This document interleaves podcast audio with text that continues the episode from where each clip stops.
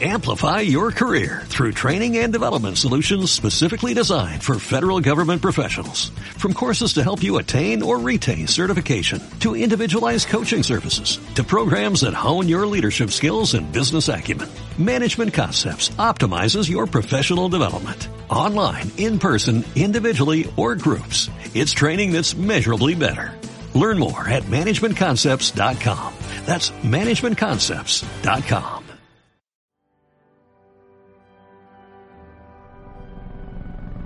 Ha llegado el momento.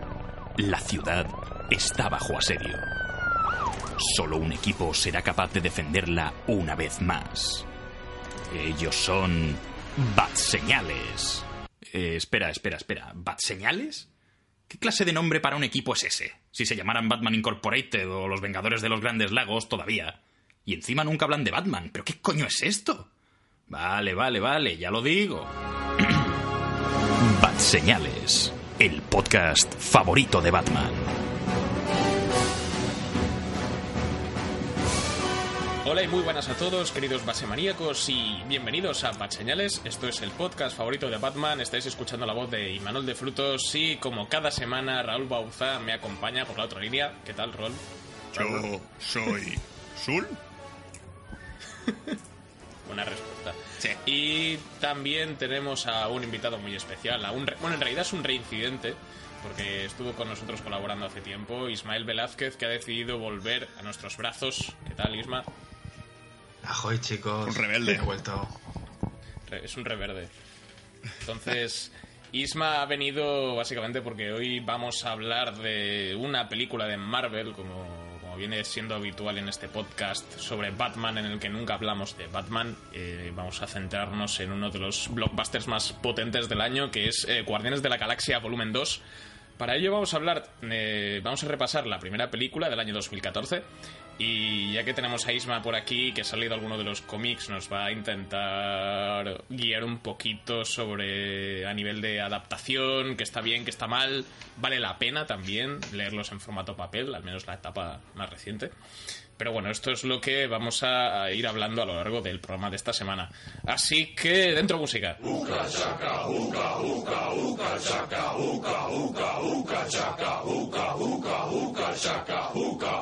I can't stop this feeling deep inside of me. Girl, you just don't realize what you do to me.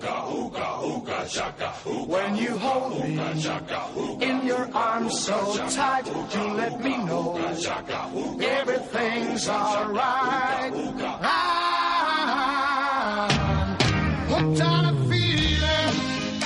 Pues empezamos este programa de Bad Señales sobre Guardianes de la Galaxia. Eh, vamos a ir, como ya he mencionado hace unos momentos, con los cómics de Guardianes de la Galaxia, al menos su faceta más reciente, ya que, si no recuerdo mal, Panini Comics, que es la, la editorial que publica Marvel en España y casi toda Europa, eh, sacó hace poco un recopilatorio de la etapa de Brian Michael Bendis, uno de los nombres más importantes de, de, de Marvel Comics, por hacer cosas tan interesantes como Jessica Jones y cosas menos interesantes como casi todos los eventos de Marvel de los últimos cinco años.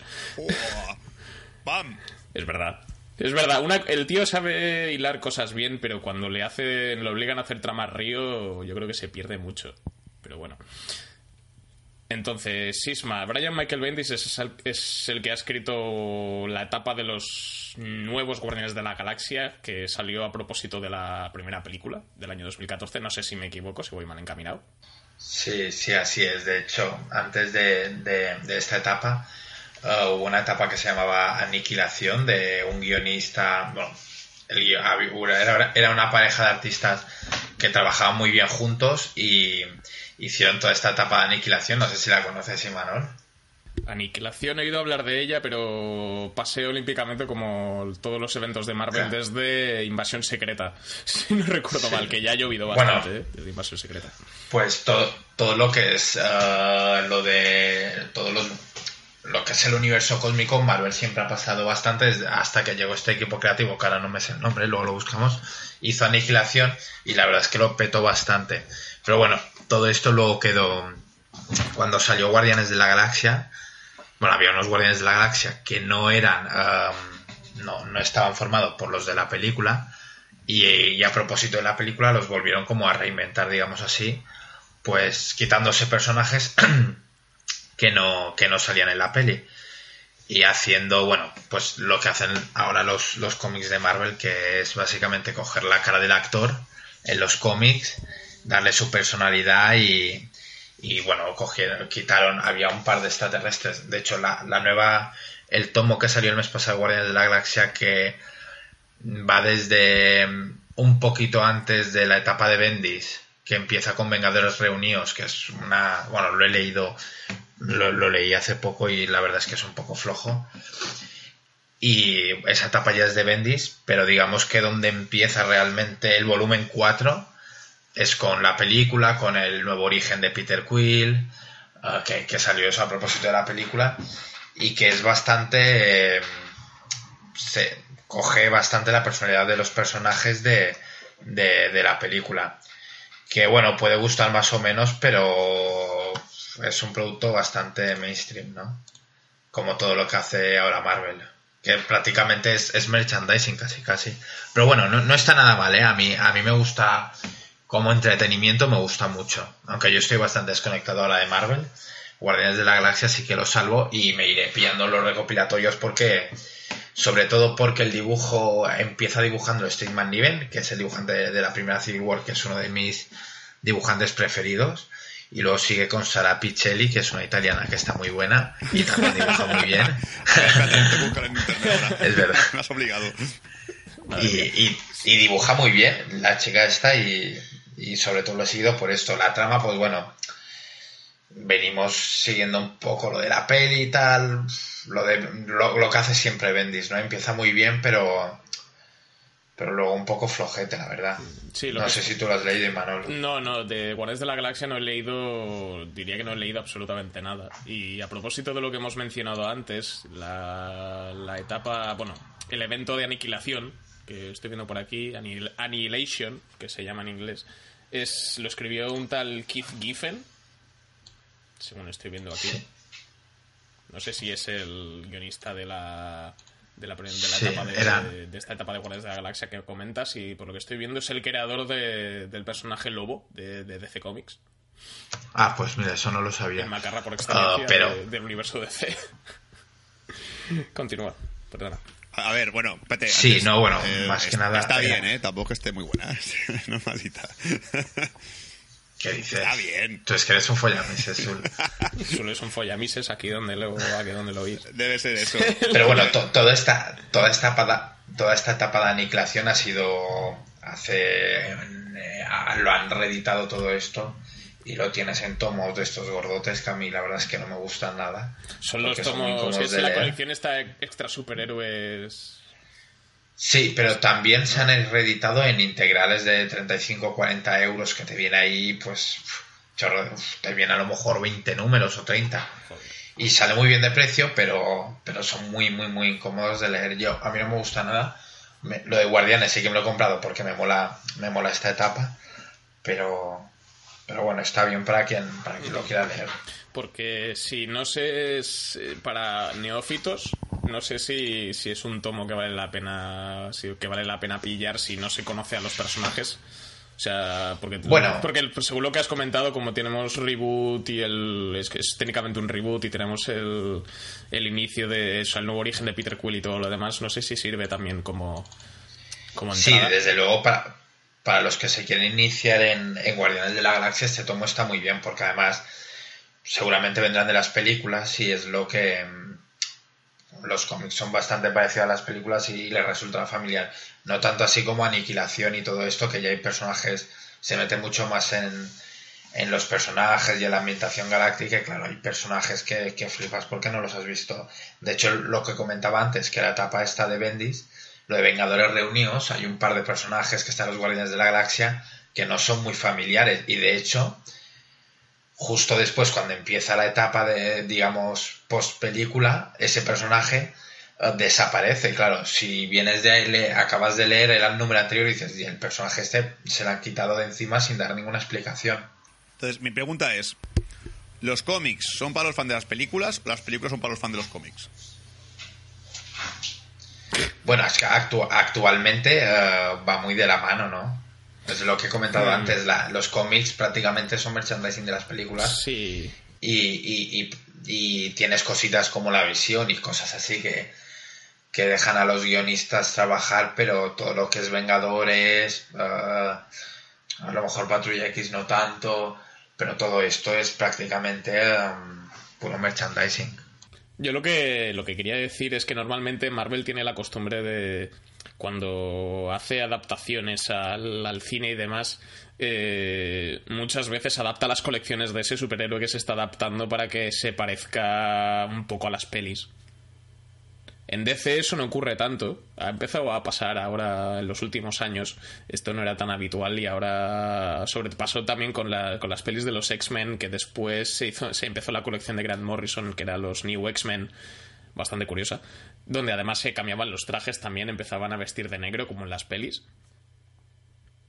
Sí, pero sobre todo, bueno, yo creo que, que el ejemplo más palpable es el de Iron Man, eh, que antes de la película Tony Stark no era tan, tan neófito, digamos, ni tan mujeriego, ni tal, o sea, como que en la película lo exageraron y justo en el cómic, eh, aparte de que se pareciera bastante a Robert Downey Jr., le, le dieron esa personalidad también, que antes no, es- no era tan marcada. Hmm.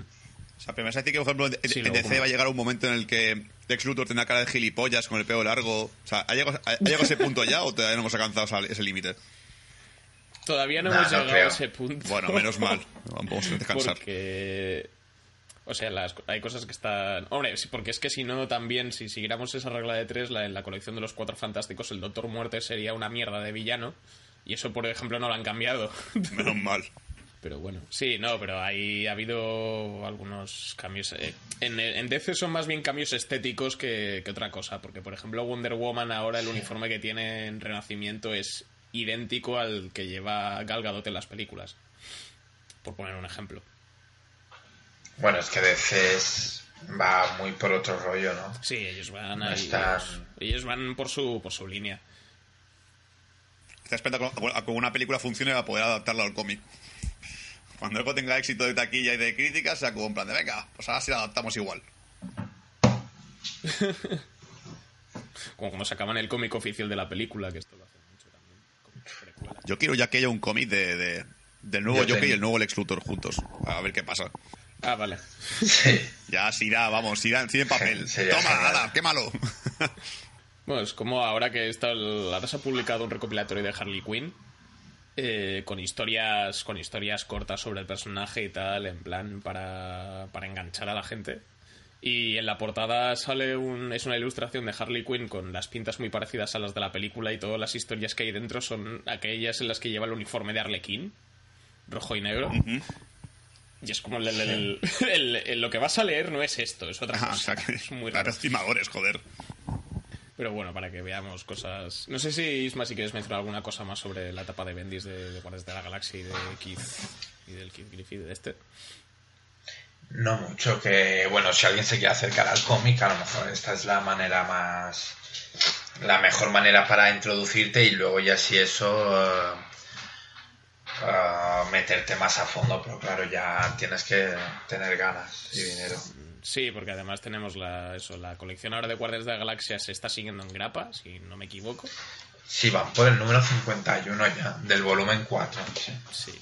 Porque además me parece Y- y- que ha habido y- colecciones sí. limitadas de, de otros personajes de, de Guardias Sí, bueno, ha habido ha habido un par de tomos. Bueno, este mes ha salido el de Drax, o el mes pasado ha habido una de Star-Lord. Luego Sí. Mapache Cohete tuvo un- una colección en solitario, pero bueno, yo a estos productos no me he acercado porque son bastante, por lo que he leído, son bastante mediocres, tirando a amarillos. A, ga- gallina, a explotar la gallina, básicamente.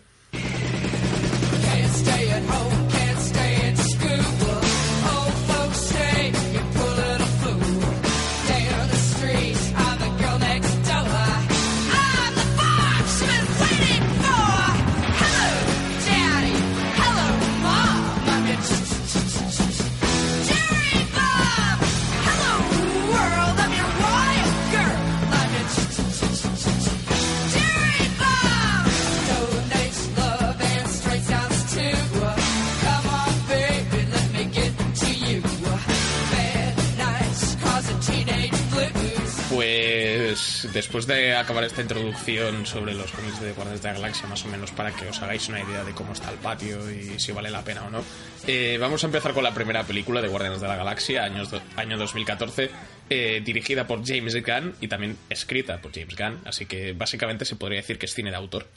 Sí, O sea, reúne, todos los, reúne los requisitos mínimos para ser cine de autor. Solo falta que él se pague la película, pero serían 200 millones. Y, y me parece que James Gunn no tiene la pasta todavía para hacer eso. básicamente fue por el hecho de que el- los guardianes conocen Dios y dijeron, mira, lo que te darán este producto porque realmente como no vendemos nada de esto o no hay tanto fan detrás de los guardianes de la galaxia, coge la película, coge los personajes y haz lo que te dé la gana. ¿Vale? Y le dio libertad absoluta de decir, venga, como tú quieras. Sí, porque James Gunn, por, para quien no conozca a este señor más allá de más allá de esta película de Guardianes de la Galaxia y de su segunda parte, es un tipo que ha tenido un pasado fílmico bastante particular. Por razones varias. La primera de ellas es que tiene una carrera bastante dilatada como guionista. Eh, sobre todo empe- empezó haciendo películas para La Troma, que para quien no sepa qué es La Troma, es una productora eh, independiente norteamericana que básicamente hace películas películas muy cutres de género como y la básicamente su película estandarte es El Vengador Tóxico y sus secuelas. Entonces James Gunn empezó en los 90 escribiendo para escribiendo y trabajando para ellos, escribió una versión que se llama Tromeo y Julieta, Ay, Dios. que siempre me ha dado mucha curiosidad. Algún día la veré. Y esta es, este es su primer guion en el que sale acreditado y después tenemos eh, otros productos posteriores a principios de los 2000. Tiene Scooby-Doo, la primera y la segunda parte. Joder, pobrecito. Eh, La vi en el cine y me gustó mucho. La, Yo la, revisé y dije, madre mía, yo he visto en el cine. yo vi la yo vi las dos primeras. En el cine es que vi la, que- la- la segunda la vi en casa porque la pusieron en la tele una vez y por curiosidad pues la dejé. Y es bastante mala, pero no sé. Pero tienen años, ¿no? Porque yo me acuerdo de ir a ver al cine desde bastante. eh, La chaval. primera es del 2002 Sí, Yo, y la segunda es de lo único que 2004. recuerdo bueno de esas películas es el, el señor vestuario, que molaba un montón, que era muy parecido de la serie la original. Pero por lo demás era como, uff, no. No quiero.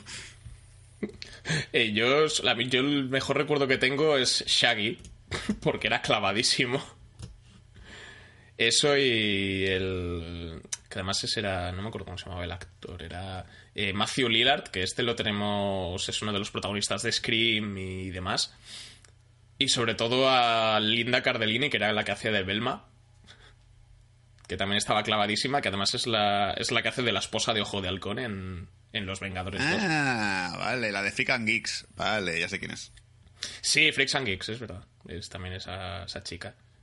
Y también tenemos por ahí a Isla Fisher, en uno de sus primeros papeles. Y bueno, otra cosa a destacar que hizo James Gunn durante aquella época es el guion del Amanecer de los Muertos. Bien, bien. Es, es uno, de los, uno de los grandes remakes de, de la historia del cine, al menos de, de la etapa actual. Eh, película, la primera película de Zack Snyder.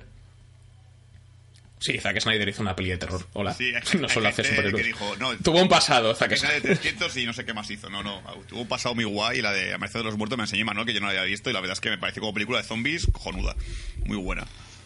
Es un peliculón, ¿eh? A mí es de mis preferidas de, de Zack Snyder. Es una película muy revisionable, además. Ha envejecido muy bien. Después, más adelante, tenemos. eh, es el guionista de la película Slicer, La Plaga. No sé si la habéis visto, que sale Nathan Fillion y bastante gente de, de la Peñita. Porque son colegas, además. Me acabo de enterar que existe, así que. No la he visto. También es guionista de Slicers, por lo que estoy viendo aquí. No me acuerdo, no, estaba, no lo tenía muy seguro. Es, es una, es una peli bastante curiosa.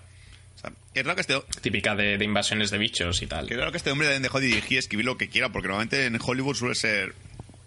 O tú diriges o tú escribes, pero esto de que te dejen a ti hacer dirigir y escribir, debe ser que tienes contactos buenos o que eres amigo de alguien, porque normalmente es como, uch, no es Tarantino, cálmate. Sí, pero bueno, como es que lo que decían, yo creo que pasó un poco, a lo mejor, a lo mejor no tanto con Doctor Extraño porque ya llevaban el bagaje, pero dijeron, bueno, Guardianes de la Galaxia no los conoce ni Dios, da igual si sale si sale una, una cacota. y lo petó. Bueno, para mí es de mis preferidas de Marvel y yo creo que por eso lo petó tanto que le han dejado hacer una segunda parte. Sí, es que también en 2010 hizo, hizo, escribió y dirigió Super, que es una película que ahora eh, Sul odia. Porque esperaba otra cosa. Esta es la de... Es, es la, de una Woody, peli- la de Woody Harrelson, puede ser. Eh, no, Es- no, esa es Defender. Es Ryan, Ryan, Ryan Wilson, me parece que se llama, que es el de The Office, que hacía de Dwight, y la chica es Ellen Sí. Page, si no me equivoco. El Page Vale, y sí, también sale visto, por ahí Liv. Tyler y tenemos... Sí, Liv Tyler. Yo es que Sí. pe- Nah, estaba bien, pero... Está guay, pero no... No me dejó muy marcado porque no recuerdo demasiado. yo es que esperaba un Kikas y es parecido a un Kikas, lo que es tan salvaje que a mí de repente. Que a mí va. personalmente me dejó un poco con mal sabor de boca, porque claro, las- va de rollo héroes también y tal, pero llega un momento en el que ya no distingo que es un héroe que es un villano esta película, porque el prota quiere ser un héroe, pero dices, bueno, a ver, tampoco hay que pasarse, ¿vale?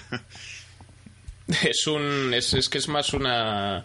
Es, tira mucho de humor negro, pero no es el humor negro de Kikas, de violencia pasada, de Sí, es- y tal. Esta es un poco turbia. Es como...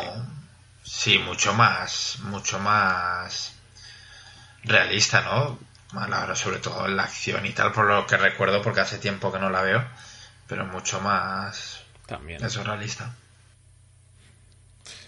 Y después, en el año 2012, escribió un videojuego bastante divertido que yo jugué en su momento, que fue Lollipop Chainsaw. oh, es suyo, no me acordaba, qué guay, sí, sí. Eh, es, el, es el guionista del videojuego, que es de la- del estudio de Suda 51, que es, es- es- eh, tiene el tono el tono James Gunn de este de, de pasado de rosca y personajes tontos y demás y referencias a la cultura pop que si alguien tiene, tiene por ahí una, una PS3 escondida y no ha jugado es un beat'em up bastante cachondo Sí, incluso que vale la pena a nivel jugar musical también tiene, también temazos, así que es algo que veo que viene del director ya de serie. También. No sé hasta qué punto tenía potestad, pero si, si le contrataron porque tenía en sintonía con Suda 51, yo creo que tuvieron buen ojo. Y después, como ya hemos mencionado, vamos a la película de Marras, Guardianes de la Galaxia, año 2014. Esto, escrita y dirigida por él. Eh, cosa a destacar, eh, vamos a hablar de pasta. Porque el presupuesto de la película al final ha quedado en 232 millones de dólares que es mucho dinero. Sí, para un tío nuevo. Para una pe- sobre todo para una película, para una película de este tipo, de personaje, aunque sea de superhéroes y sea de Marvel, son unos personajes que no conocía casi nadie. O sea, que fue la primera vez en la que en la que Marvel realmente se la jugó en cuanto, aunque ya se lo jugó la primera vez con Iron Man y con Thor y tal, que son, que no son los estándar, no eran los estandartes en, en aquel momento, pero, pero eran conocidos, eran un poco más, eh, al estar un poco más a pie de calle y tal, es, eran un poco más accesibles. Estos, al ser una. eh, básicamente, esto es una space opera de la, con todas las de la ley, entonces, eh, a nivel de.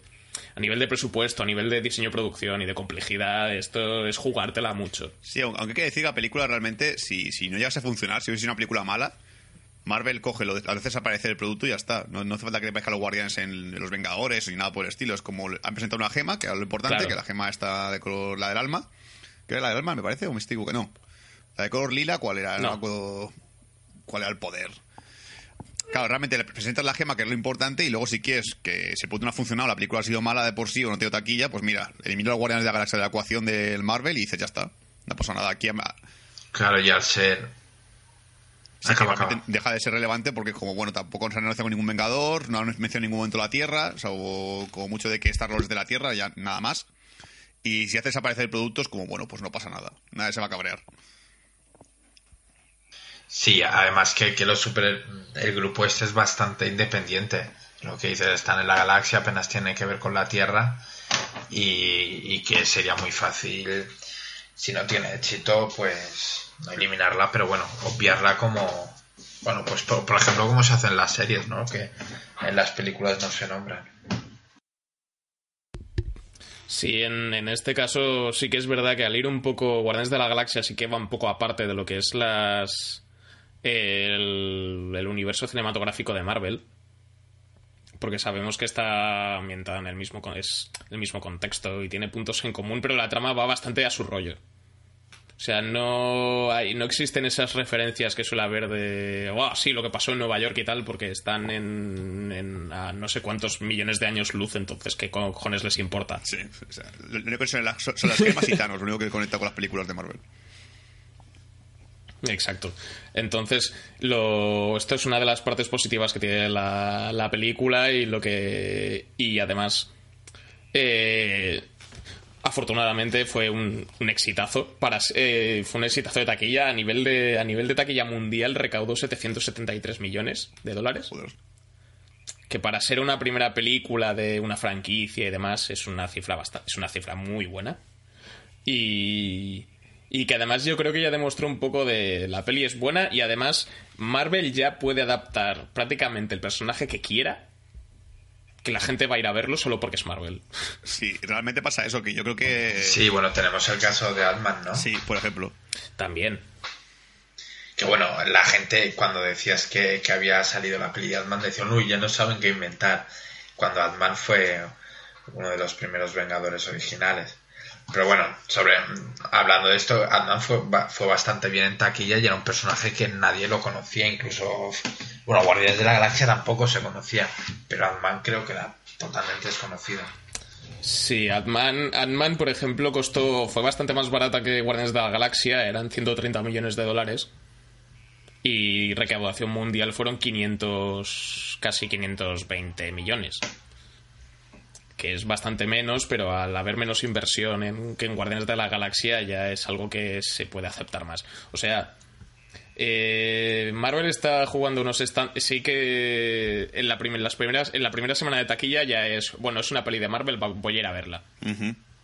Lo que hace que la, que la- lo que hace que distinga que la película haya gustado realmente a la gente o no es lo que es lo que se recauda las semanas posteriores porque es cuando empieza a funcionar el boca a oreja y demás y la gente se la recomienda y dice wow me ha gustado la voy a ir a ver otra vez o voy a invitar a o voy a recomendársela a tal gente O sea, realmente que yo creo que es la estrategia de Marvel está cojonuda ahora mismo porque es- está muy bien esto que haga una película que sea de, una- de un personaje conocido y personaje desconocido. Porque ahora mismo, si yo me imagino que termina Venga- hacen Infinity War, ¿vale? Hacen películas Vengadores y tal. Y me dicen, después de Infinity War viene Thor 4. Yo digo, "Ah, otra, otra de Thor más. O Iron Man 4, o Capitán América 4 también. Ay Dios, otra vez lo mismo rollo. Dame algo diferente. Que ahora mismo, después de Infinity War, tengamos Doctor Extraño 2. Eh, Ant-Man y la avispa también como personaje. Eh, que, que creo que creo que no sé cómo, cómo va a poner el título en inglés lo de Ant-Man, porque si Ant-Man se traduce como Ant-Man aquí en España, ¿cómo van a poner The Wasp? Porque The Wasp es como muy poco. in- poco o sea, no bueno, tiene tanto ritmo. lo que escuché es... Lo que escuché es que ahora todos los títulos de las películas Marvel ya no los traducen, los van a dejar directamente en inglés, así que supongo que será Ant-Man and the Wasp, ¿no? En inglés. Va a ser raro, ¿eh? Porque la. Va a, ser, Wasp. va a ser un poco raro porque durante la peli se la llaman Wasp es que va a ser como, venga, ahí viene Ant-Man y ahí viene en lugar de avispa. Wasp. Bueno, pero en la peli apenas se le nombra, se le nombra al final, ¿no? Cuando le habla sobre la madre y tal. Y la verdad es que no recuerdo cómo le no llama. es al- Aquí es pura. En la primera es anecdótico, por eso en la segunda no sabemos qué va a pasar. Va, va a ser raro. a Pues lo que digo, que realmente Como aún te dan ganas de ver una película de Marvel después de Infinity sí. War, que no es el final, porque todo el mundo ha asumido que Vengadores Infinity War es la última gran película de Marvel, es como ya se acabó, ya este, este ciclo y tal. Pero no, porque como ha metido nuevos personajes y quieres ver sus nuevas películas, pues realmente, pues sí, te apetece ver Doctor Extraño 2, te apetece ver Guardianes 3 y te apetece ver Ant-Man 2. Aunque a mí Ant-Man no me matase mucho, pero bueno, si tiene la avispa por en medio, me puede interesar. Sí, es que, o sea, realmente no es que acabe, no es que acabe Marvel, sea la última gran película de Marvel, sino que van a volver a intentar re- eh, eh, lo que es repetir el ciclo, creo. O sea, cerramos una etapa, nos cargamos a unos cuantos. Sí, como ya tenemos presentados eh, algunos nuevos, pues eh, tiramos la fase, bueno, que ya van a dejar ya de ser fases, van a ser otra cosa. O sea, hacemos las franquicias con estos personajes que tenemos nuevos, que son más. que tienen más aguante. Y, y así otra vez. Y así. Sí, desde luego. Hasta, el fin de- hasta que deje de dar dinero. Eh, No, creo que, que con Infinity War acabe. Van a sacar ahí. Bueno, ya sabemos cómo es la industria del cine, ¿no? No, creo que lo dejen ahí. Es que realmente a mí me dices ahora mismo, Iron Man 4, y digo, wow, por Dios, no. No, no bueno, más. Ahí dice Robert Downey Jr. que dice Robert Downey Jr. que le gustaría hacer otra de Iron Man para terminar. Me cago, le da más pasta y Pero le ha encantado bueno. la vida. más dinero, venga, dame, dame, dame, dame. Hombre, si, si hacen. no sé- yo no sé si Iron Man 4, porque ya como salen todas las de Marvel. te- si las vas juntando, ya tienes Iron Man 4. Sí. Pero bueno. Pero bueno, yo un Capi 4 sí lo vería. Eso sí, yo después de lo bueno que ha sido el 2 y el 3, digo, oye, a 4 no me importaría ver otra vez al Capi. ¿Cómo, ¿Cuál era la escena post créditos de, de Civil War? ¿No dejaba abierto? Puede ser. Eh, No, y a los nuevos Vengadores. ¿Os acordáis? No, esa era la escena final. Ah, sí. no, no, eso era, eso era el Ultron. No era. Eh, No me acuerdo. el país de Pantera Negra. Ah, sí, con eh, Ah, de invierno. Que congelaban a. que Ah, vale, congelaban a sí, que estaba Winter y- Soldier ahí y congelado. Y uno de Spider-Man. Sí. Y una postcréditos de Spider-Man y ya está. Bu- Bueno, Guardianes 1, ¿qué?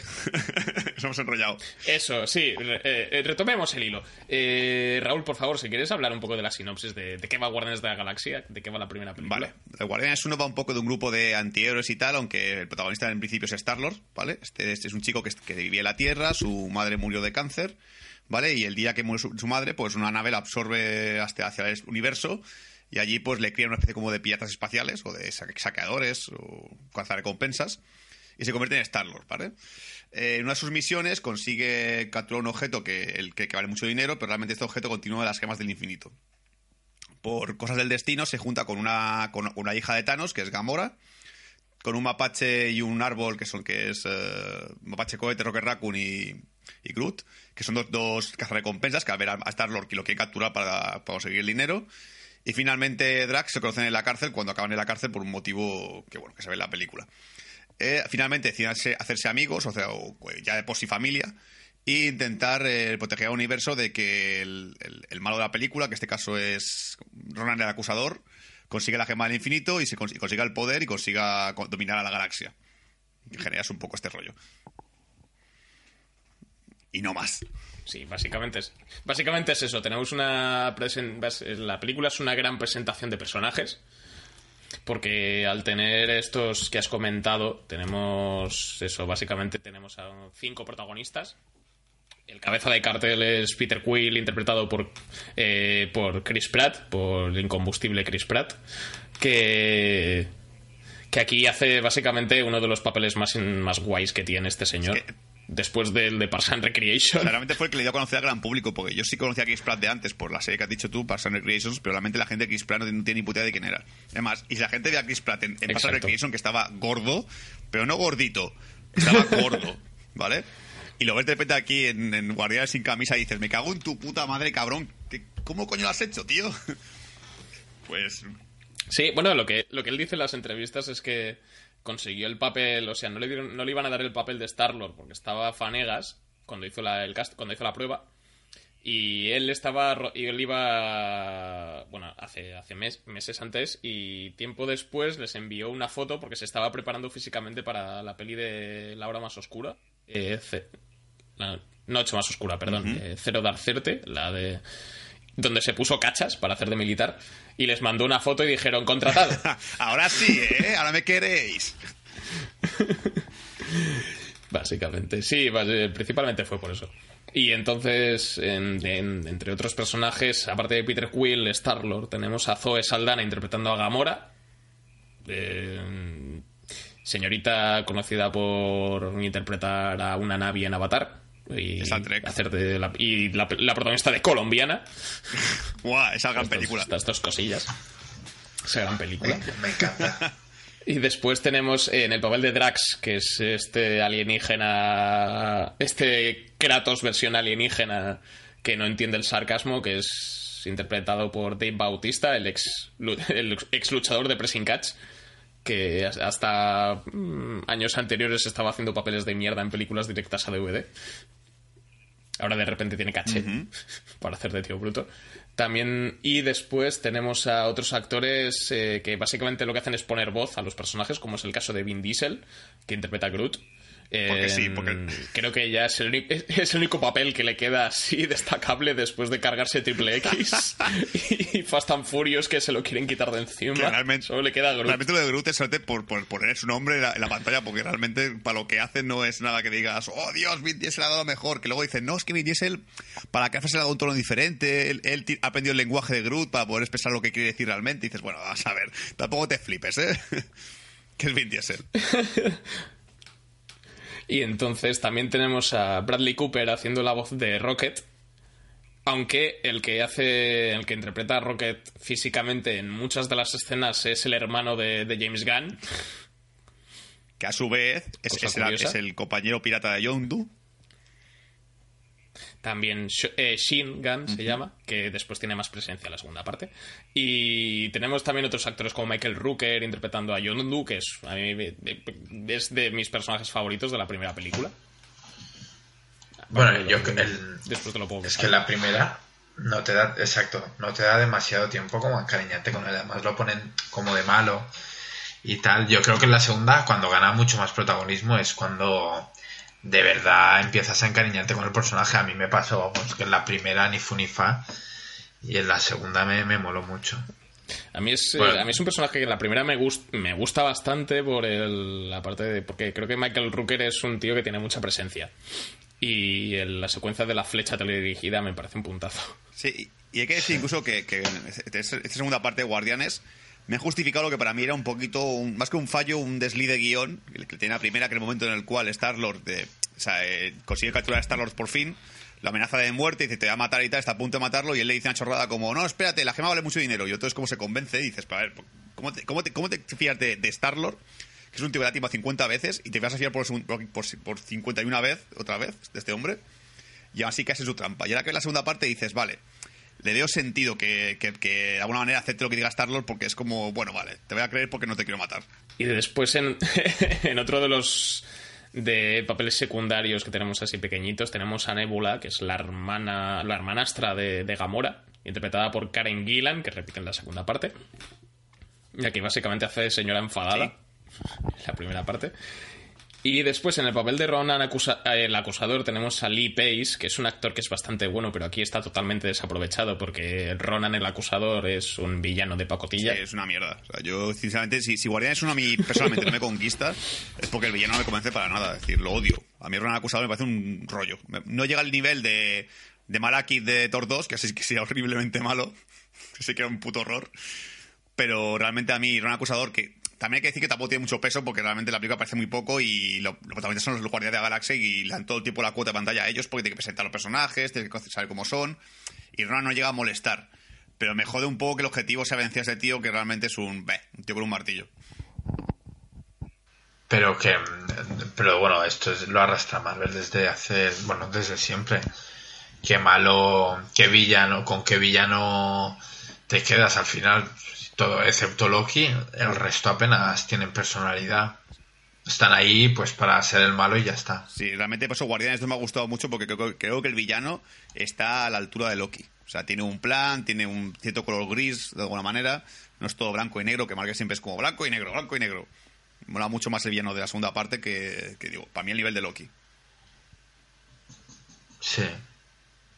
Bueno, yo no lo pondría al nivel de Loki, pero es verdad que sí que da mucho más juego que el resto de, villanos. Sí, tiene, tiene bastante más dimensión que, que a lo que nos tiene acostumbrados Marvel. Que aquí se perdona un poco el tema del villano porque tienes cinco protagonistas y te puede y gastas bastante bastantes minutos en en presentarlos a todos, en que veas que todos tienen un pasado, que tienen que han tenido todos todos han tenido un pasado traumático, un Un o problemas. un drama. Son todos, estos cinco son juguetes rotos que en parte hace que es, eh, las desgracias comunes hace que los una, que, le- que estén unidos, aparte de, de las facetas del, del destino y tal, y que, y que realmente se juntan porque no han tenido una familia de verdad nunca y, y es lo que necesitan para llenar ese vacío interior que les ha producido el drama. Es verdad, esto es, esto, es en lo, esto es en lo que piensa James Gunn cuando escribe Guardianes de la Galaxia. Navecitas y mapaches que hablan y luego, y luego el pozo posterior. Sí, a mí parece que el concepto de familia me parece que es como muy repentino en la película, o la primera parte. La segunda sí que veo que es más una familia, que ya se ve más la relación familiar. Pero la primera ya es como muy somos familia. Dices, bueno, a ver, tampoco vamos a relajarnos un poco. Somos amigos de momento. Familia parece un término un poco fuerte. Vamos a dejarlo un poco en amigos. Y, o, en, o en compañeros de trabajo, como mucho. Y luego ya, lo de, lo de- luego ya después sí que es una familia. Sí, bueno, esto pega, pecaba también mucho a Suicide Squad, ¿no? Que eso sí que era de Sí, vergüenza Es que eso directamente no tiene ni evolución. Pero bueno, siempre. ya. Pero bueno, sí, estoy de acuerdo con eso que dices, pero tampoco me chirría demasiado. Sí, yo creo que está, yo creo que está bien planteado y se, y, y se llega a entender bastante bien. Empatizas con ellos y igual no es perfecto y tal, pero está mejor que en otras películas del, que es del mismo estilo y del mismo género, como, como ya habéis dicho, Escuadrón Suicida o, por ejemplo, Fast and Furious, la saga entera. Esta en una sola película creo que tiene más contenido, más pozo y más contenido de familia que, que todas las de Fast and Sí, Furious. porque realmente, como ya que dijimos en la crítica de Fast and Furious, el concepto, este, el concepto este que tiene familia todo el tiempo, a mí me resbala un montón. En cambio, aquí sí que veo una familia, veo una relación. Yo no creo que Vin Diesel se muera por salvar a, a, yo que sé, a Román de Fast and Furious. Es como, "Oh, se ha muerto. Bueno, me pongo triste, pero ya está. ya ves. A mí que me importa es mi chica y Paul Walker. Efectivamente. Además, ahora ya en cuestiones aparte de, de los, de los personajes de la primera película, ¿cuál, ¿con cuál os quedáis? ¿Con cuál os gusta más? A ver. Y Es una que por claro, te, ves un poco condicionado porque ya has visto la segunda y la evolución, ¿no? Pero supongo que de la primera me quedo con Mapache Cohete, que es el más divertido, más socarrón, ¿no? Bueno, eh, la verdad es que me, quedo con todos menos con Gamora, que me parece la más sosa. Sí, incluso yo diría que la relación romántica entre Gamora y Chris y, Chris y Star-Lord también la primera tampoco me ha convencido del todo. Aquí sí que mola mucho más porque mucho más pique. La primera es como, oye, te quiero follar, que no. Alejate de mí. Señori- señorita baila, no, y eso, eso es para mí que es tampoco poco ese baila. rollo. Pero yo estoy de acuerdo con, con Isma que quizás el personaje que más me gusta también es Mapache Cohete porque es, es, es, es lo típico que porque es mono, pero es un capullo, es un cabrón y mola un montón ese, ese, contraste de personaje de decir, jo, es adorable, pero es un cabrón. Sí, también yo creo que juega muy a favor el- la relación que tiene con Groot, Sí. Que es como su, su guardaespaldas y tal, pero además es, el- es un poco, recuerda un poco a la relación de Han Solo con Chihuahua, donde solamente le entiende Rocket Que Y Han Solo, y Han Solo única, él era el único que entendía Chihuahua y, Cada vez y demás. una cosa, ¿vale? Que esto a lo mejor no, no viene muy a cuento, pero estaba pasando los pelos ahora y me, me ha venido el pensamiento a la cabeza y digo, lo voy a mencionar en el podcast porque aunque es una gilipollez, me, me apetece mucho mencionarlo. ¿Vale? Eh, para el concepto, ¿vale? Futurama, Guardián de la Galaxia, ¿vale? Ok. Fry, Star-Lord. Gamora, Lila. Groot, Mordisquitos. Eh, Rocket Raccoon, eh, Bender. Drax, diría. Drax es a lo mejor el que, menos me cuela de meterlo. A lo mejor lo metería como eh, Dr. Zoiber, porque espera un poco ahí, entre comillas, porque tampoco son muy parecidos. A lo mejor más en carácter que, que lo que se refiere a nivel de fuerza y tal. Eh, te diría también el profesor Fastburg sería Yondu, ¿vale? Y ahí me he quedado.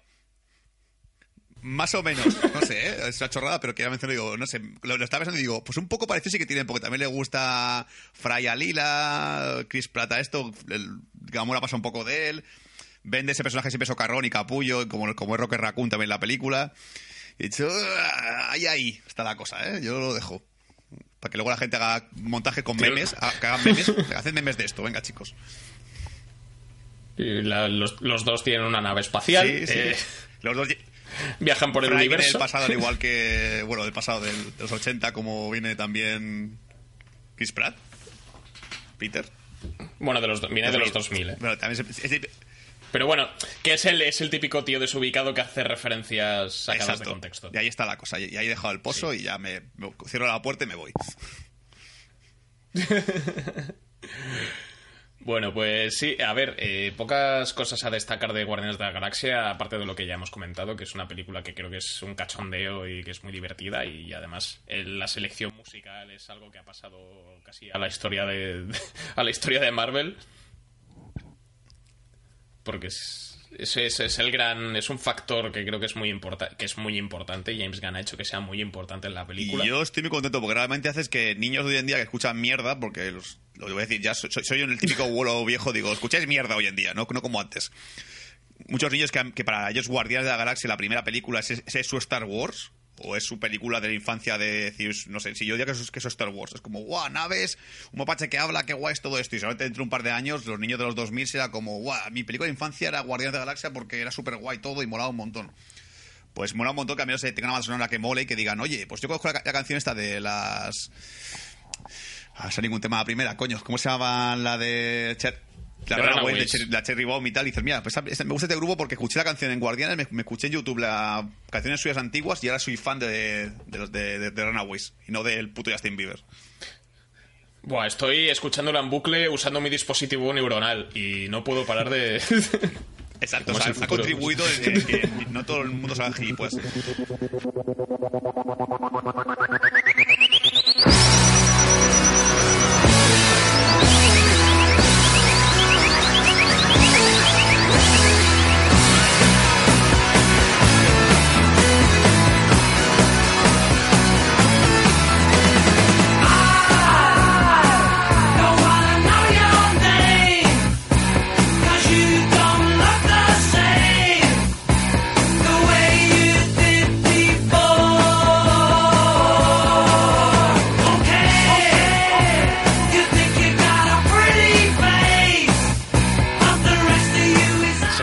Señales, el podcast favorito de Batman, con este especial de Guardianes de la Galaxia.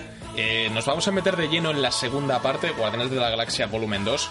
eh, como era el título prácticamente inevitable, desde saber que el, cassette, que los cassettes que escucha Star-Lord se llaman Awesome Mix eh, 1, Awesome Mix 2, era inevitable que se llamara Volumen 2 en lugar de Guardianes de la Galaxia 2 o Guardianes de la Galaxia eh, Baby Groot Begins o algo así. Eh, Otro día para matar. otro día para Pacto de Sangre. Exacto. Bueno, entonces lo que tenemos aquí es eso, una secuela mm, prácticamente directa de la primera parte, después de, de lo que de lo que ocurrió con de lo que ocurrió. Eh, Star Lord descubre que tiene que no es 100% humano, que tiene sangre de algo que se nos va a desvelar a lo largo de esta película, así que yo creo que no sé si empezar sin spoilers, yo creo que yo creo que sí, después ya nos meteremos un poco más en barrena porque aquí hay bastantes sorpresas a lo largo de esta película y teniendo en cuenta que se ha estrenado hace prácticamente nada, yo intentaría no estropearlo a los que nos estén escuchando. Así que básicamente, Isma, por favor, si nos puedes hacer una pequeña sinopsis de, de esta segunda parte de Guardianes de la Galaxia. Claro. Ah, bueno, la película empieza poco tiempo es- después que la primera, no, no ha pasado demasiado tiempo. Y vemos a. Bueno, los personajes apenas han evolucionado. Vemos a Baby Groot, que supongo que acaba de, salir de la maceta. Y, la película empieza como luchando contra un monstruo que, que quiere robar una, bueno, quiere destruir como unas baterías de, de un poblado que se llaman, ¿cómo se llamaban? Los soberanos. Los soberanos. Los soberanos. Y están ahí rollo, pues mercenarios, protegiendo las baterías porque, bueno, eso, básicamente trabajan de mercenarios.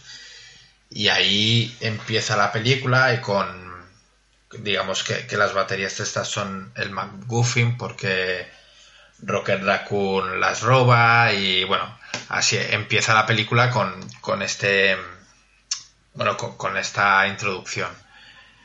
Y bueno, a partir de aquí pues van sucediendo cosas, eh, les persiguen los soberanos, les salva un misterioso hombre que resulta que es el padre de Peter Quill y Ya está, ahí déjalo. Que su que- padre no puede- no- no- es Carl Russell. Exacto, ahí está. Ta, ta, ta. Celebrate good times, come on. Ta-na-na-na. Eso. Vale, pues Vale. después de esta desastrosa sinopsis. eh, bueno, cosas a destacar de Guardianes de la Galaxia Volumen 2. Como ya hemos dicho, secuela directa de, de la primera película. Sigue siendo una saga aparte de.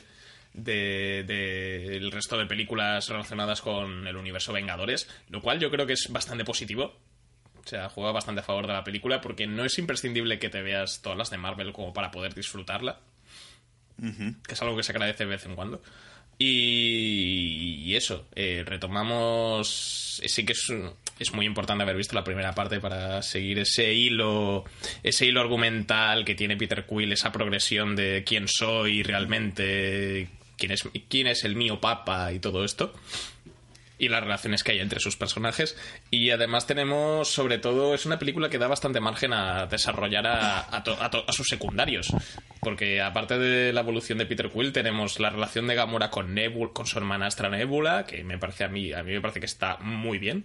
Es de- Sí, sí. Diré que es mi favorita guay. casi, ¿eh? Porque yo tengo una hermana y sé lo que se siente. A descubrir que tu padre es un, un tirano asqueroso que te, te Tanto no, todo porque mi padre me cae bien, pero... Pero si mi padre fuese malo... Bueno, en mi, caso, es- en mi caso es parecido. En mi padre sí que es un poco Thanos. Sí, Todo hay que decirlo. Pero bueno, sí, también tenemos eso. La relación de Rocket con Baby Groot y todo este rollo. John Doe y Rocket empiezan a conocerse un poco y demás. También es una relación muy curiosa. Y eso, básicamente, y más adelante, pues eso, se nos desvelan razas alienígenas nuevas. Tenemos esto, lo que has mencionado, Isma, los soberanos, que son, son básicamente alienígenas de Ferrero Rocher. Son burbujas de Freixenet. So- so- son los pijos de la galaxia. Realmente, si, si la galaxia fuese un instituto, serían las animadoras y los, y los coaches de los, los típicos jugadores de, de rugby, Los, los quarterbacks. los quarterbacks. Básicamente, sí, además es muy curioso el, el, el sistema, el ejército que tienen, porque están todas las naves se pilotan remotamente y entonces cuando están pilotándolas parece que están jugando a un arcade. Sí, está, está muy bien esa parte. Es bastante divertido. Y entonces eh, un- una de las grandes incorporaciones que tenemos es Carl Russell como, como el personaje de Star, como el padre de Star-Lord, perdón, Ego, que lo es, es, es un ente alienígena que, que básicamente él es... Esto no es un spoiler, es un planeta viviente.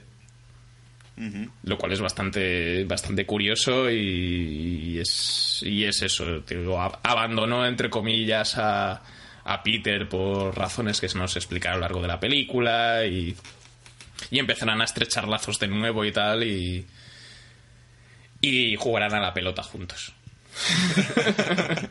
y es, Joder, bueno. bonita, ¿eh? ya, es, es entre bonita y ridícula. Está, está muy No, bien bueno. jugado. Claro, yo creo que o sea, James Gunn lo hizo aposta para como imitando Sí, la sí. típica película americana del padre jugando con el hijo y tal y, y roza un poco lo ridículo, la verdad, pero la verdad es que no te puedes no puedes evitar sonreír cuando la ves. A mí me hizo mucha gracia, aunque es verdad que este tipo de bromas, hay un par de bromas en la película que a lo mejor te sacan un poco de de, de, de la película. Sí, yo es que es, es un. James Gunn aquí va más a saco con, con su tipo de humor y porque juega mucho a la parodia a veces. Y entonces es una película que se ríe mucho de sí misma y a mí yo, yo, me lo, yo me lo pasé muy bien viendo la peli. Y además se aprovecha ya que para no abusar de Baby Groot me parece a mí, porque todos íbamos con el miedo de "Oh, ahora como es un animalito super mono van a estar todo el rato dando el coñazo con Baby Groot y, y para vender más muñecos y todo este rollo. Y entonces tira más hacia otros personajes, especialmente con Drax. Que Drax creo que tiene muchas más coñas que en la primera película. Entre ellas es reírse muy fuerte. Exacto. Y ahora, y en cuanto. Y además, esta subtrama que tiene con otro, otro personaje nuevo que tenemos, que es Mantis. Que es una. que es un personaje muy cookie. Y dan ganas de abrazarla y decirle que todo saldrá bien. Que está interpretado por esta chica que se llama Pom Clementiev. ¿Qué? ¿Es, es, esa- ¿Es asiática esta mujer o es, es americana? Es canadiense. Es canadiense, es que me me hace raro que esta película no tenga el enganche, el enganche típico de asiático para que el público en, en Japón y tal flipe con la peli. No he visto Pues a nadie así que digas. Mm, hay una actriz que sale. Lo que pasa es que es un cameo y lo mencionaré después, pero. Pero bueno, ya creo que ahí hay un personaje que a lo mejor sí que entraría dentro de este canon, pero. Sí que es una película que no, que no intenta explotarlo tanto como, por ejemplo, en Los Vengadores, la era de Ultron, que teníamos a la científica coreana y todo este rollo. Que no es tan, sí, sí, no es tan acuciante como Iron Man 3 también. Eh, Aquí no han tirado tanto de, tanto de eso. Entonces, tam- bueno, retomando un poco el hilo, eso, tenemos a, a Mantis también. Eh, Yondu es un personaje que tiene recupera bastantes minutos por la subtrama que tiene con Rocket Raccoon, que yo creo que es también muy, muy interesante. Y poco más se puede añadir. Yo creo que la película sale ganando en, muchas cosas. No sé si estáis de acuerdo en que creo que James Gunn, a nivel de dirección, eh, sale ganando con respecto a la primera película. En cuanto a. Se, se hace más. Es más imaginativo con las secuencias de acción, sobre todo. Sí, yo realmente creo que James Gunn escuchó un día una crítica mía de, de Guardianes de la Galaxia 1, porque yo Guardianes 1, la verdad, lo, lo sigo diciendo muy- muchas veces, me parece que es una buena película, pero a mí no me enamora para nada. De Marvel no es mi favorito, no es como el caso de Isma, que a él sí le gusta mucho.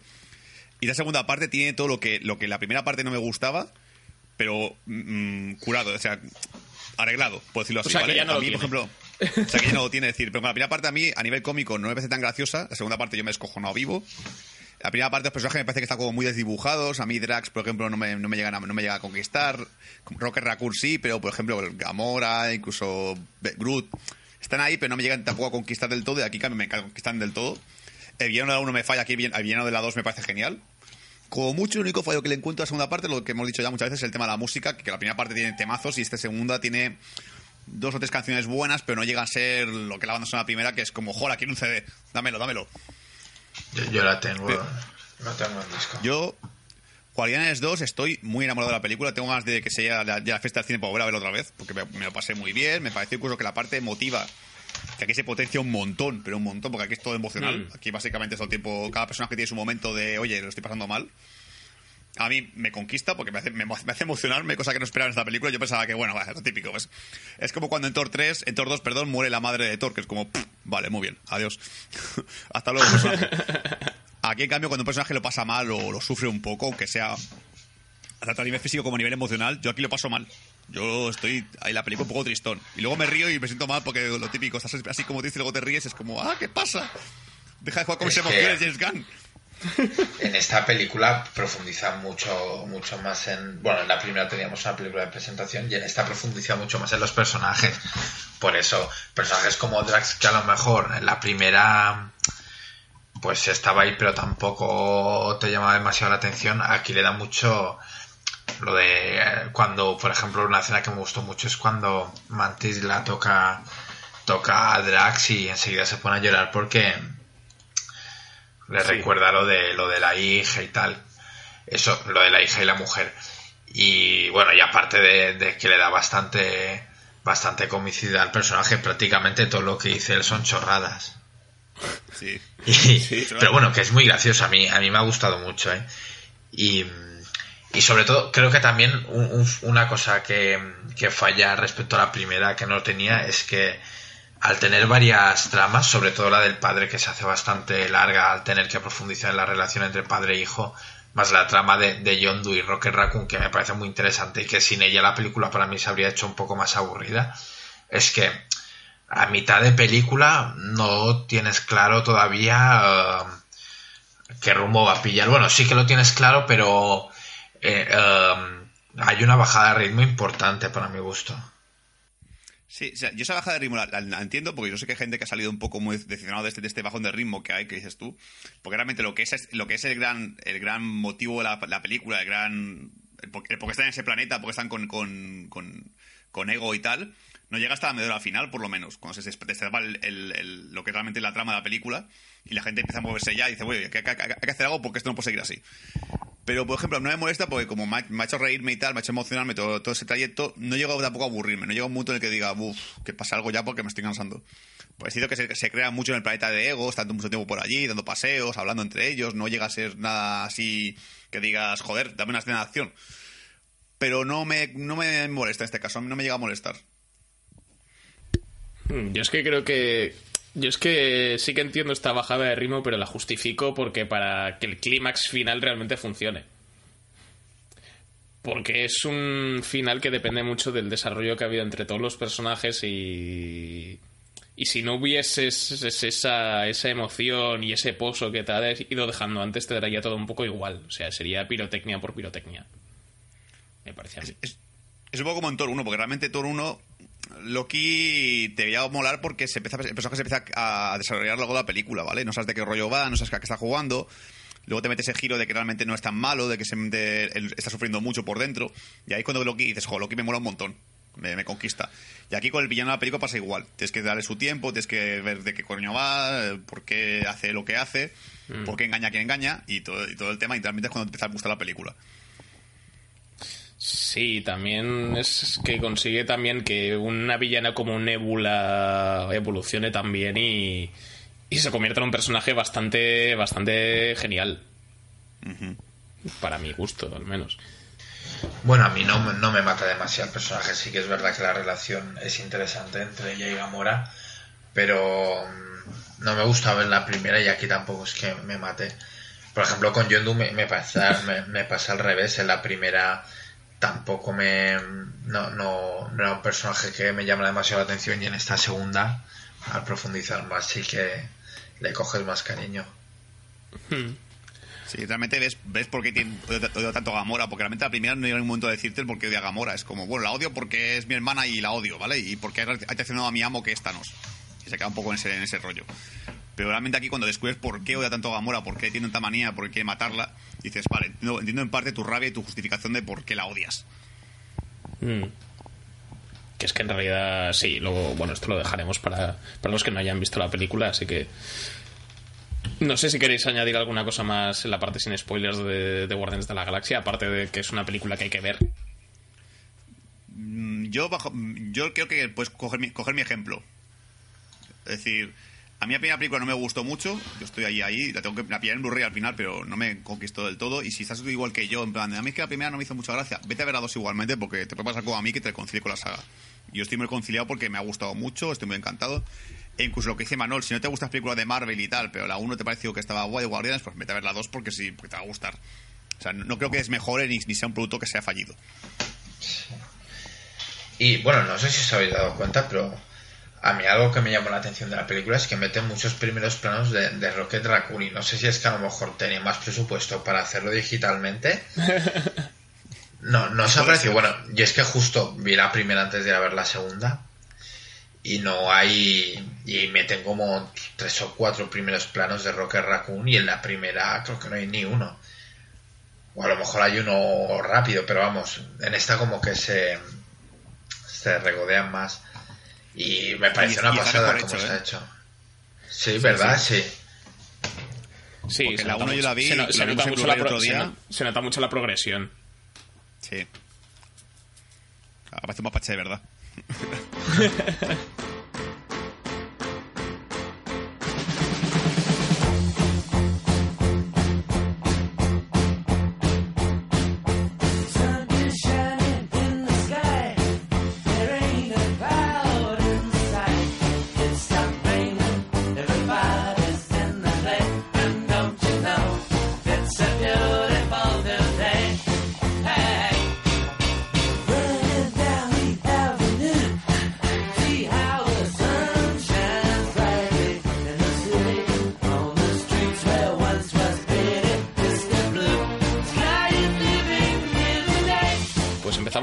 spoilers sobre Guardianes de la Galaxia Volumen 2, donde nos hemos tenido que morder la lengua para varias cosas y supongo que la gente más avispada se habrá dado cuenta ya de, de cuál es el giro de la película. Me parece a mí. Un momento. Han dicho villano y de momento no han hablado ni con, villano en especial y de repente apareció con el tema de ego todo el rato. A ver si va a ser el villano ego. ¡Dios! ¡Es el giro de la peli! Exacto, sí, Carrasel es el malo. y además, eh, eh, puestos a retomar un poco lo que hemos dicho de Rocket Raccoon y que está muy mejorado y tal, eh, creo que Disney ya ha empezado a alcanzar la cúspide de, de re- de rejuvenecer a sus actores con, con esta. Porque Carl Russell me da puto miedo en el prólogo de la película. Tenemos un Carl Russell rejuvenecido, además con ese pelazo setentero. Que parece una, parece una muñeca. Sea, realmente, realmente me sorprende que Marvel, la película, por ejemplo, del Soldado de Invierno, no rejuvenece también al Robert Redford, porque yo veo que está con la manía esta de rejuvenecer gente. Ya lo hicieron también con, en Ant-Man con el Michael Douglas y tal, y luego también con, con eh, Robert Con Downey Robert Downey Jr. Jr., en, sí. en Civil War.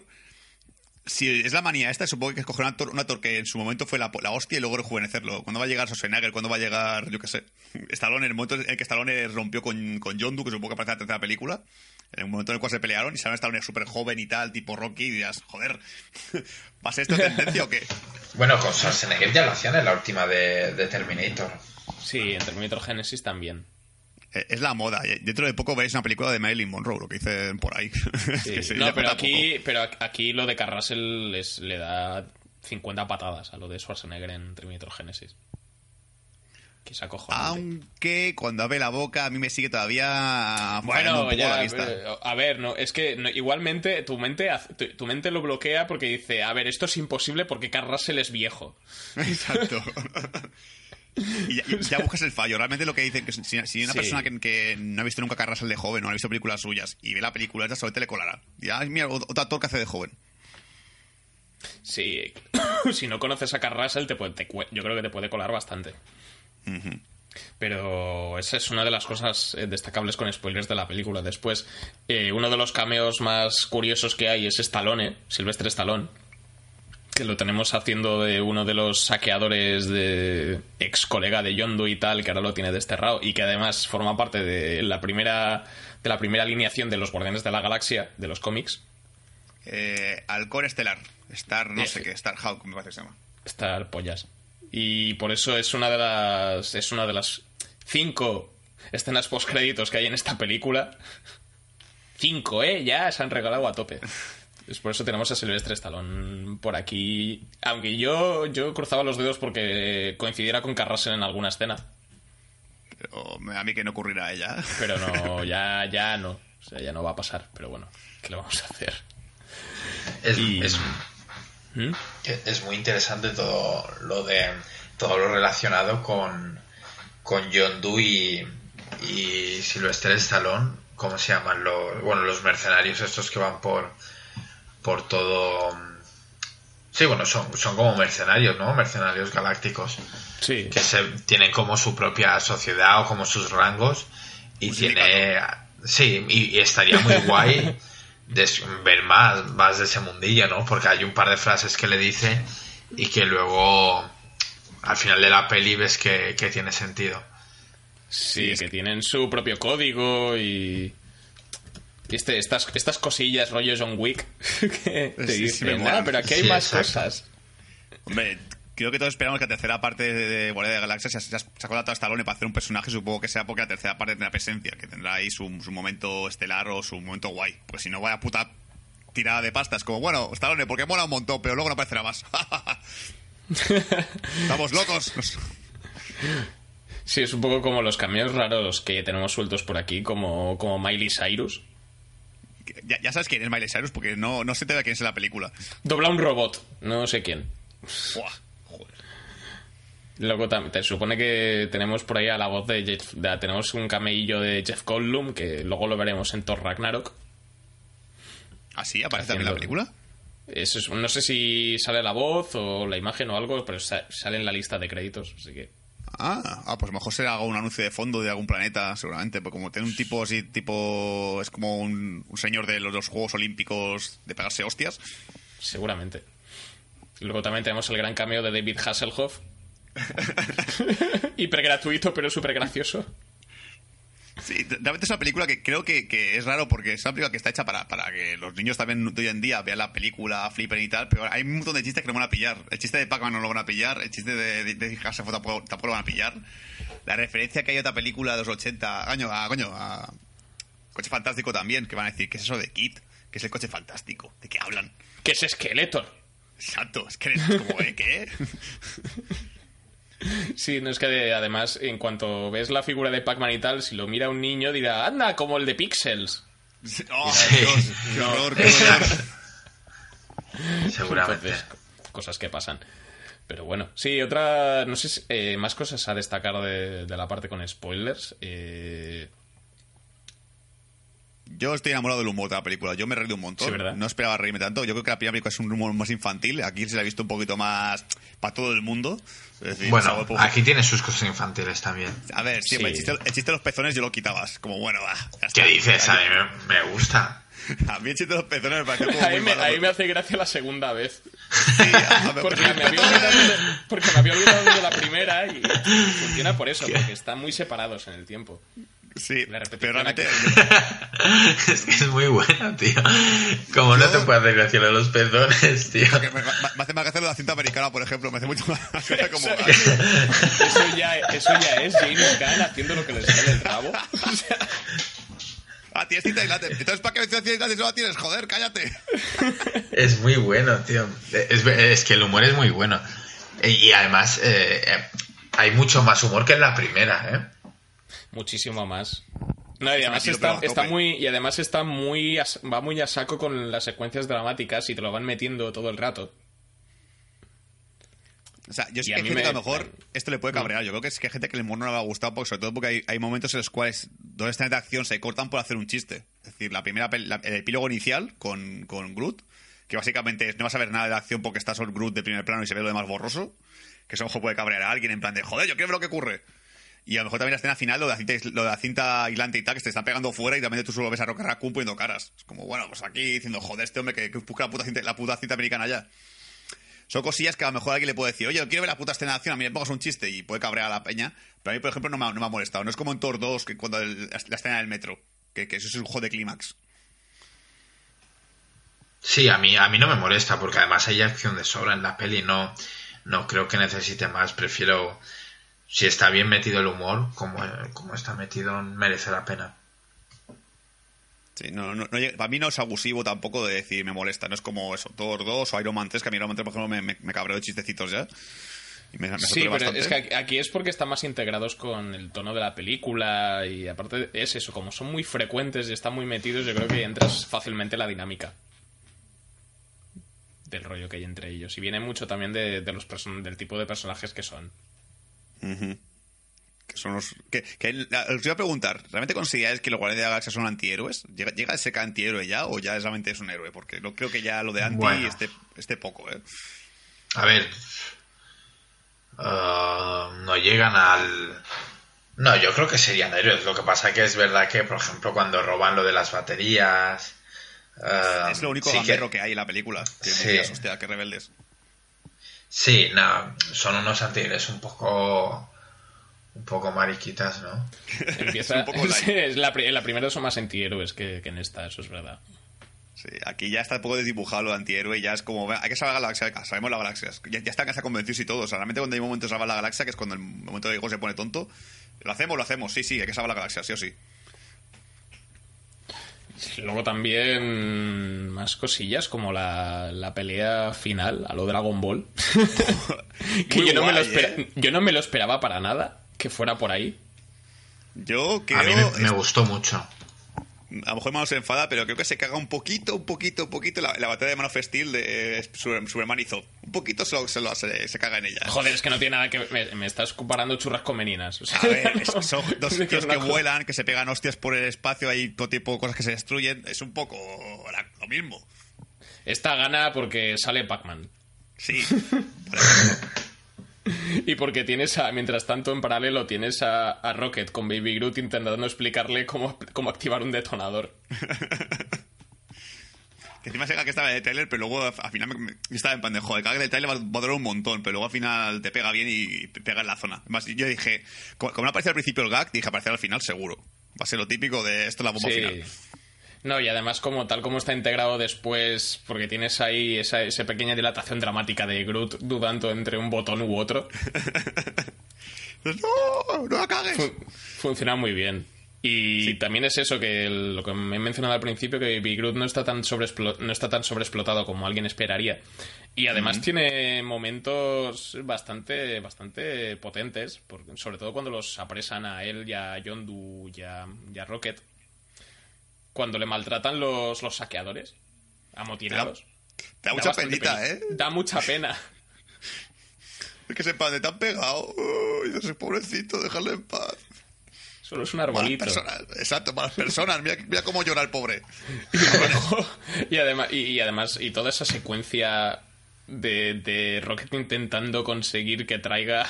Esto. que traiga la, la cresta y no lo entiende y están ahí como tres minutos tranquilamente intentándoselo explicar. Sí, y luego trae un pulgar. Hostia. A ver, yo creo que a lo mejor sí que es verdad que a lo mejor en un segundo visionado estos, estos gags alargados que hay te pueden llegar a molestar un poquito. Yo creo que a lo mejor la primera vez porque te sorprenden, porque tú los esperas. Y a lo mejor sí que es verdad que en un segundo visionado vas a decir, hostia, vale, ya. Sobre todo el epílogo inicial con, el- con Groot bailando. Es cierto que es larguito. Yo creo que cuando por segunda vez vas a decir, oye, ya, que sí, que, que mola, gracioso, pero joder, déjame ver la película ya. Que ahí sí que admito que a lo mejor, pero bueno, yo creo que el hecho de que me haya emocionado con la muerte de Yondu es algo que a mí personalmente me ha impactado bastante, porque sí es cierto que es su padre y es como, es como su padre, verdad. A mí me pareció muy bonito, no me lo esperaba porque dije, nada, lo típico, salvará al final a Star-Lord cuando ya están en el espacio, el momento en el que están Yondu y Star-Lord en el espacio y él le da su, su traje espacial, dirá, ya verás, se ha ajustado la nave en el golpe en el último momento, rescatará a Yondu, lo reanimarán y será un nuevo guardián. Y dices, ah, no, pues no, que se lo han cargado. Joder. Sí, da penilla. Da penilla Sí, porque le coges cariño. Y luego porque, cuando- porque antes le ha abierto su corazón a, a Peter y, y es cuando dice, pero Peter, has tenido a tu padre delante toda tu vida.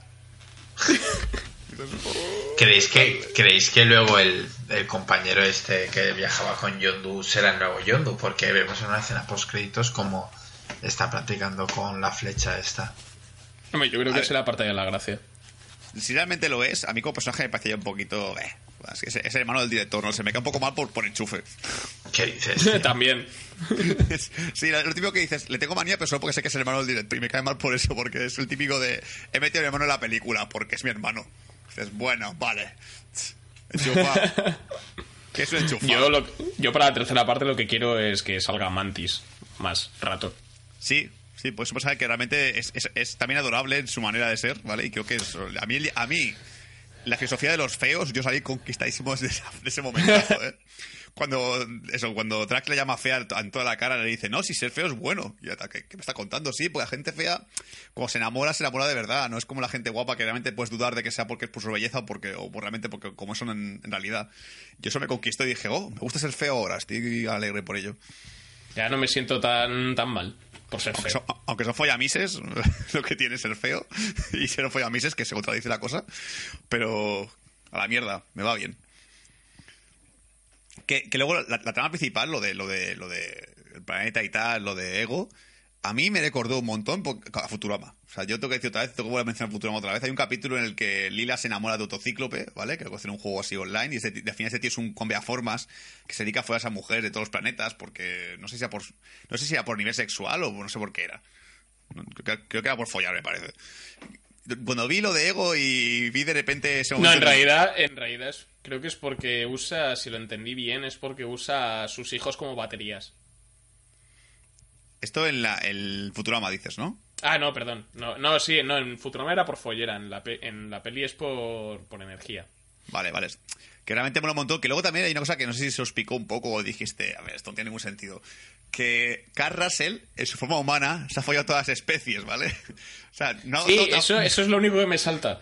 dices, no, no adopta otra forma espacial, sino adopta la forma de Carl Russell, porque como es Carl Russell y todo el mundo, está- y todo el mundo sabe que Carl está bueno, se ha follado a mujeres incluso que son ba- babosas espaciales o, o bichos con cuatro tentáculos, porque es Carl Russell. Sí. Yo esperaba al alien con el pedazo de to- o sea, con diferentes formas de alien, pero con, con el, mismo, con el mismo peinado. Dices, joder, una babosa con peinado de Carl Russell. Qué cosa más rara. Pero sí, a mí, a mí como villano me ha molado un montón. ¿no? Yo creo que este, este villano es guay, creo que su razonamiento es chulo sobre, sobre por qué él tiene que ser el líder del mundo, porque ve que la, la imperfección del ser humano, ve, ve que todo es muy... que demasiado imperfectos y él se considera perfecto a sí mismo, pues se llama ego. Y él dice, hostia, si hago una especie que solo sea yo, no sea mejor para el universo que, que sea su razonamiento de decir, oye, si solo somos yo y nada más. Y realmente mola un montón que él, él necesita ayuda de su hijo, no solo por el tema de que necesita más poder, sino porque se siente solo en el mundo. Él dice que como al ser único, al ser un celestial, que no hay nadie más como él, él siente esa soledad y dice, jo, quiero tener un hijo al lado, tener ahí un compañero, porque realmente no quiero estar con el universo yo solo y nada más. Hmm. Sí, me- es, me como, bastante. es, es como el personaje de unidad en, en Ricky Morty. Sí, también. lo- también lo pensé en ese. Dije, Ricky Morty y Futurama. Me, ha- me ha combinado las dos cosas en una película muy guay y me ha molado. A nivel de gags, uy, yo, yo espero, ya, espero ya tercera parte sí o sí. Me gustó también mucho lo de lo de Groot adolescente, lo, cual- lo cual me da un poco de pena porque Baby Groot me gusta como personaje y sabes que la tercera parte va a ser o adolescente o, o adulto. Podríamos, podríamos comentar los, los, las cinco escenas post-créditos, ¿no? Mm, Sí, Sí. porque tenemos es eso, tenemos a los Guardianes de la Galaxia 3000, que son los originales, que Sí. es donde tenemos aquí el personaje de, de Sylvester Stallone, que es lo que han dicho es que es básicamente un guiño, pero que en principio no van a no van a recuperarlos por la tercera parte. ¿Ah, no? No jodas. En principio no, en principio no. O sea, Me igual gustaba a lo mejor pez. cambian de opinión. El hombre pez. Ese me hizo mucha... Ese me molaba, tiene pinta guay, hace, hace cosas con los dedos, es chulo. Y después que Tenemos ¿qué el cameo, el cameo de Stan Lee que dicen que podría ser un Uatu. Ha salido una teoría de que, bueno, tiene cierto sentido, pero bueno. Tampoco. ¿Qué pensáis vosotros sobre lo de Uatu? A ver, yo creo que mete, que mete el personaje del observador este, que se llama así, el observador, ¿puede ser? Sí. Sí, ¿no? Me Uatu parece- el observo. Creo que es clave porque creo que para mí sí que haría falta en Infinity War que sea este personaje el que diga a todo el mundo, oye, que viene Thanos para acá y cuidado. Yo no puedo intervenir, pero que viene algo muy fuerte de la Tierra que puede destruir el universo y tal. Y creo que es un personaje que tiene que aparecer en, en Infinity War sí o sí. Que no sea muy, bueno, ha llegado Thanos, no sé qué coño es, pero está aquí. Yo creo que será clave para, para introducir un poco el tema de, de- de Thanos. Tampoco es un personaje muy necesario, Uatu. O sea, yo creo que se ha sacado un poco de la manga ahora. Y. Tampoco es que pinta demasiado si es un observador, pero vamos. Pero ya, pues es que yo me me he leído un par de cómics en los que el, el tío dice que nunca interviene, pero al final acaba interviniendo. Como yo no tengo nada que Sí, hacer es- nada, yo solo observo, pero oye, te voy a decir que viene un tío muy malo a, a joderte la vida. Sí, es como el. Yo alguno también he leído eso en el que sale el observador y siempre es del rollo. A ver, yo no debería intervenir. Pero. Pero- es muy de este rollo. Y entonces, sí, el cameo de Stan Lee que tenemos en esta película, que es bastante cachondo y que, y que ya se ha dicho que se está pensado para, para justificar la, todos los cameos que ha ido teniendo en todas las películas de Marvel y que en realidad es el mismo personaje y todo este rollo. ¡Hala! Joder. Madre mía, qué Sí, claro. Claro, Eso es lo que dicen. está un poco... Yo no me creo que, ya como decían en otro podcast, no me creo que la primera de este universo Marvel, ¿cuál es la del increíble Hulk? Que hace 15 Iron- años, ¿no? O- Iron Man, No, Hulk. Ah, sí, es verdad, Iron Man. 10 años. Bueno, 10 años eh, tenían pensado esto de que fuera Watu, no me lo creo. Pero bueno, No, no, no, no, no lo tenían pensado, pero ya han, han usado la coña y lo han hilado. Y ya está, no hay más. A mí personalmente sea así me parece un poco chorra, porque joder, ¿para qué coño te tomas un zumo de Hulk? Es y casi te mueres. Esta mierda, joder. ¿Y qué, qué hacen Deadpool entonces? A ver, que alguien me lo explique. Luego, ¿qué, Luego ¿qué más también te- tenemos- ¿Qué más teníamos? Tenemos la escena de, de Teenager Groot jugando a, a videojuegos mientras Chris Pratt le echa la bronca, rollo como una madre, que está graciosa, pero tampoco aporta nada. Supongo que es como, bueno, no veremos a Baby Groot, que yo, al contrario que Sul, pienso que pff, un Baby Groot en el volumen 3 se me haría ya muy casino, ¿eh? A ver, Hmm, sí, más no, que un yo, Baby creo Groot, que, yo creo que molaría. el- Yo creo que un Groot en la edad del pavo puede tener bastante gracia. Sí. Yo más que nada del pavo, a lo mejor metería un Groot, pero jovenzuelo tipo Star-Lord y tal, que haga un poco de competencia, que sea un poco ligón y tal, el típico que dices, hostia, mira. Pero si pues- solo sabe decir yo soy Groot. Yo qué sé, pero, pero a lo mejor se flipa siendo yo soy Groot. ¿Quién sabe? No, pero, pero mira, imagínatelo intentando seducir un árbol. Por ejemplo, sería guay así, pero así como fuerte. Porque yo creo que la, la la primera parte estaba viejo, ¿no? Se puede haber decir que está, tiene acá como muy. Bueno, era muy- mayor, ¿no? Sí. Velo jovencillo y tal. Lo que pasa es que me pica un montón que la cama está llena, está llena de hojas y digas, será por masturbarse lo mejor. Es que sí, bueno, yo creo que la han puesto ahí, todo el mundo piensa lo mismo, ¿verdad? es un gas de paja, seguro. Seguro. Todo el día las hojas del, del, del, del, del arbolito. ¿Y qué más? Ah, bueno, y luego, Luego- la gran escena que es la presentación de, de- bueno, la presentación de comillas, de, de introducir el personaje de Adam Warlord, que creo que al final, los, de- los, los Ah, que hemos sí. leído cómics, vos vos habéis leído más que yo, pero ninguno sabemos qué coño era Adam, como qué coño es Adam. Sí, es que Bueno, el, es- nombre de pila, el nombre de pila de Warlock yo es que no me lo sabía de nada. Sí, es un personaje que participa bastante en las guerras del infinito, que parece que aquí en, la, en las películas no, no va a aparecer y que se lo guardan para Guardianes 3, pero es un personaje más con bastante peso en los cómics de Mm. la guerra del infinito. Sí, realmente creo que en el cómic que he leído de Thanos de Consiguiendo las gemas, protegió una gema, me parece. No estoy seguro, pero creo que sí. Sí. Por lo, por lo que estuve leyendo después de Warlock, que él tiene una, una gema en su poder. Que no sé si era la gema del alma, si no recuerdo mal, y por lo visto la gracia que tiene es que eh, Warlock es, es, un, es, un, es un héroe, es, es bueno, aunque aquí se le conciba como vill- La gracia es que se le concibe como villano y tal, pero en cuanto se entera de los planes que tienen sus amos para él, se revela. Entonces, y la gracia de la gema es que al- es la gema del, arma, del alma e intenta poseerle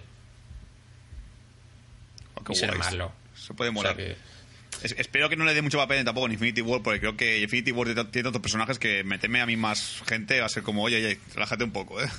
Claro, es que no, sab- no- no sabemos si Warlock va a presentarse en la Guerra del Infinito No, que, creo. o si va a saltar a- directamente a Guardianes 3.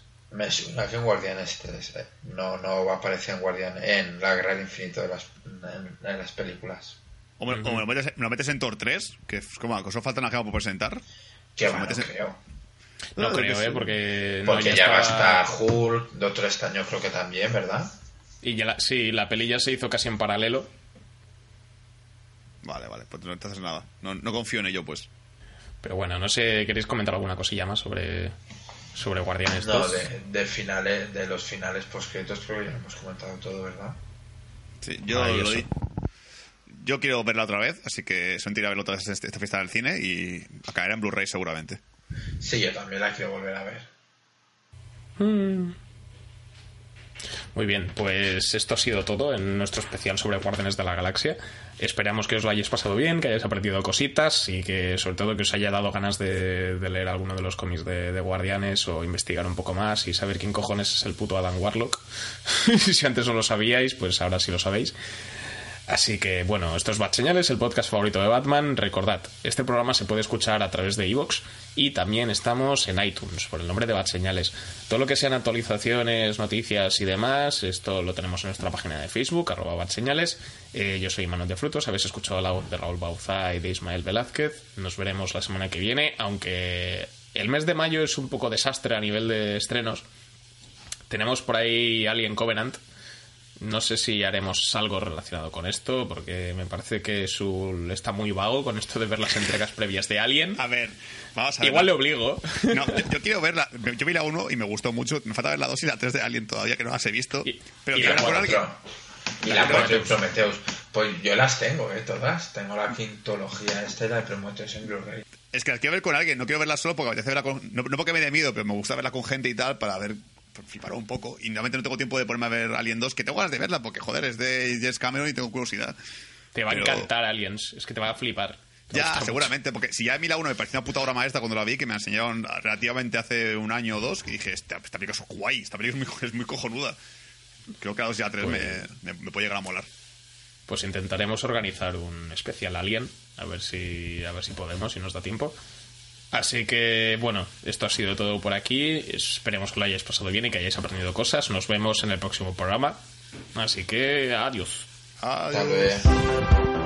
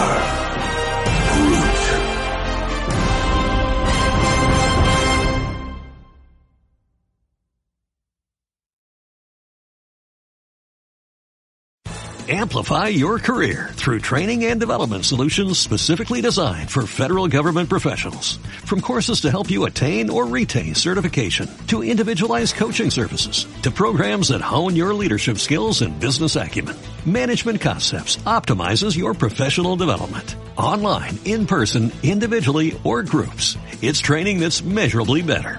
Learn more at managementconcepts.com. That's managementconcepts.com.